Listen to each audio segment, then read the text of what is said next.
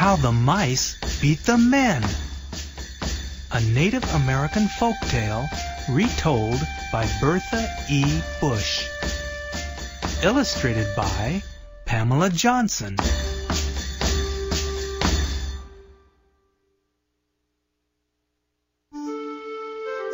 The mice and the men ate the same food.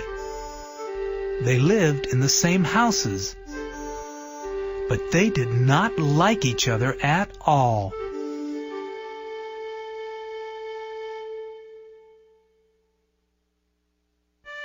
The mice said the men ate too much food. The men said the mice gnawed the walls of the houses. The mice and men decided to go to war.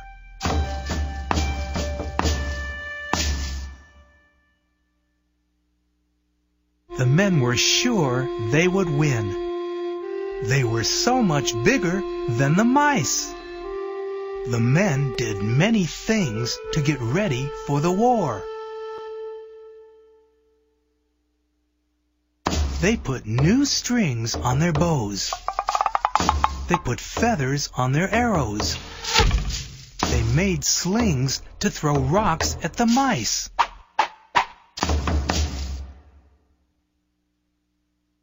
Before the war, the men had a big war dance. The dancing made them very tired. They all fell asleep.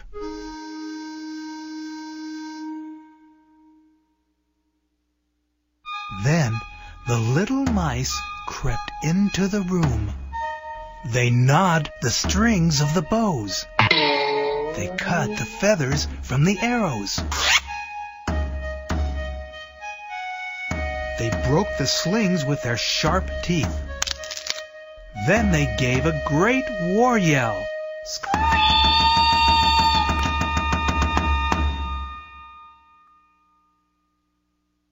The men woke up and they saw the mice.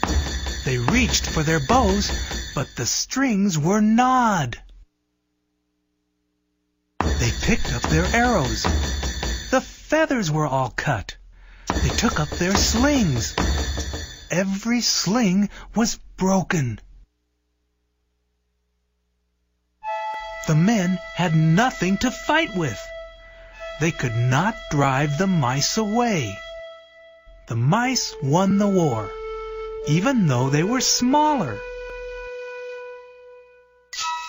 Mice have been in men's houses ever since.